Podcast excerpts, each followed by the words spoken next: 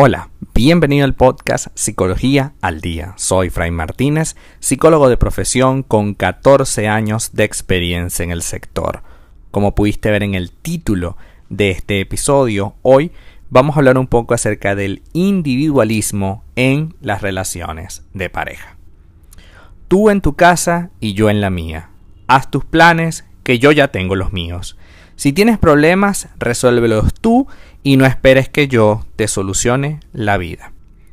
El individualismo es en la relación de pareja un fenómeno súper común y que está causando estragos.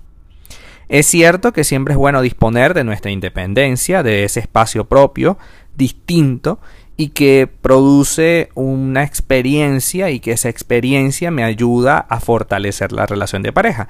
De eso no hay ninguna duda. Pero parece que hemos llegado a ese extremo en el que el individualismo saludable, lo que estamos conversando, deriva en un egoísmo dañino. Es esa frase, tú en tu casa, yo en la mía, haz tus planes que yo, yo tengo los míos, si tú tienes problemas, resuélvelos tú y no esperes que yo te solucione la vida. Porque, de hecho, si te pones a ver, la frase no es el problema, el problema es que, entonces, ¿para qué estamos juntos? No se trata de que tú me vas a resolver la vida, tampoco se trata de que yo voy a convertirme en el pañito de, de, lágrimas tuyo, pero tampoco se trata de que te deje a la deriva, ¿no? Se trata de que trabajemos juntos y de que entendamos que estos extremos de e individualismo extremo puede ocasionar un enorme conflicto en la relación. Y es importante que entendamos que toda relación de pareja tiene un precio que hay que pagar. Si tú quieres vivir la vida de soltero, adelante, pero renuncia a la vida de comprometido, a la vida de casado, a la vida de pareja. El individualismo en la relación de pareja no sería un problema si ambos miembros vieran las cosas de la misma manera. Si bien es cierto que cada cual es libre de erigir cómo va a ser su relación, siempre que la otra persona esté de acuerdo, no pasaría nada.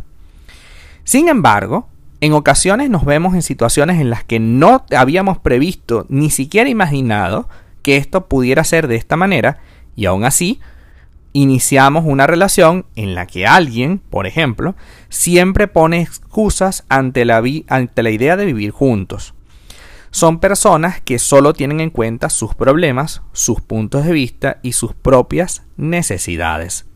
Son hombres y mujeres que no validan sentimientos ajenos porque solo le importan los propios. Hay quien dice que las parejas deberían venir con una especie de idea preconcebida, ¿no? Un manual. Mira, aquí este es mi manual y, y, esta más o menos soy yo y así más o menos me que, te tienes que tratar. Para ver si vale la pena o no iniciar un proyecto.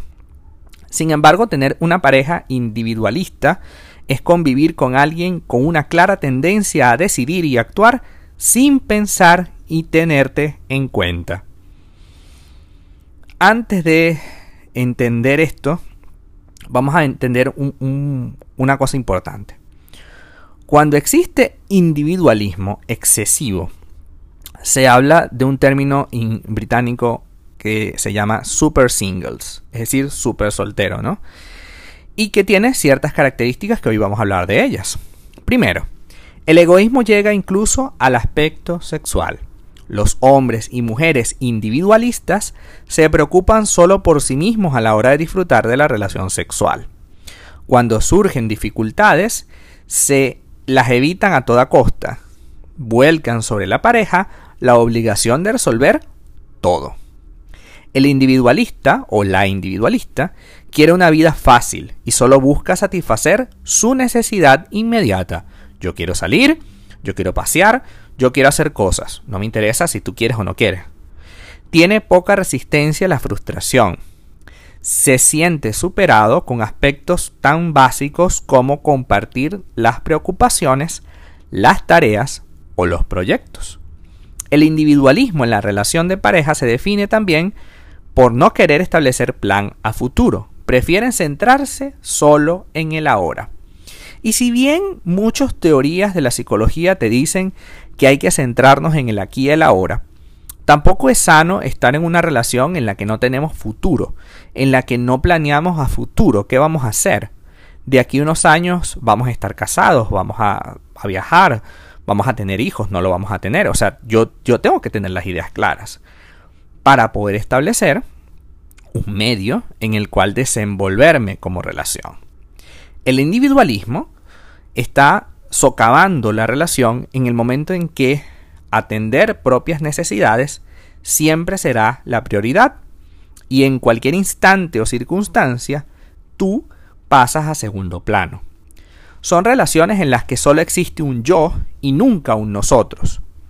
Es una necesidad de consumirte, consumir lo que, lo que tú eres y en ningún momento eh, aportarte nada. Entonces, si tú estás teniendo una relación en la que existe este individualismo, esta necesidad absurda de solo verte a ti mismo, pues definitivamente algo tenemos que hacer. Son personas que son sumamente inmaduras emocionalmente y que por sí solas no van a cambiar. Ni siquiera porque tú les digas algo, ni siquiera porque tú trates de buscar la manera ni las formas, estas personas definitivamente no van a entender. No te van a entender porque no les da la gana, porque no les interesa. A ellos lo único que les interesa es tratar de convertir eh, lo más rápido posible sus propios deseos. Son personas incapaces de comprometerse contigo. Y si esa persona es incapaz de comprometerse contigo, ¿por qué tengo que estar al lado?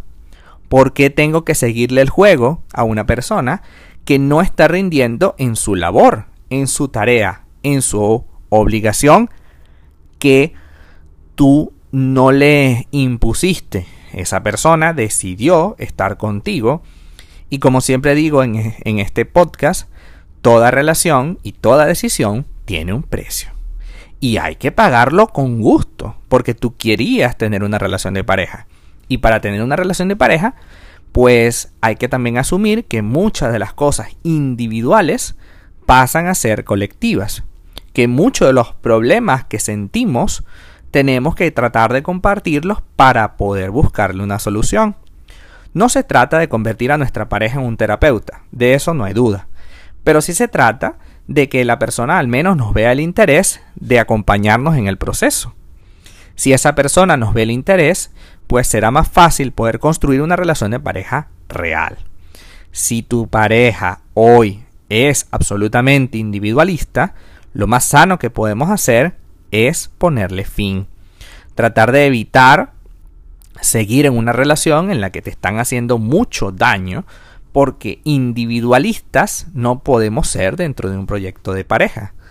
No podemos pensar solo en nosotros, tenemos que pensar solo en ti mismo, debemos pensar en nosotros, en un proyecto que hemos decidido iniciar.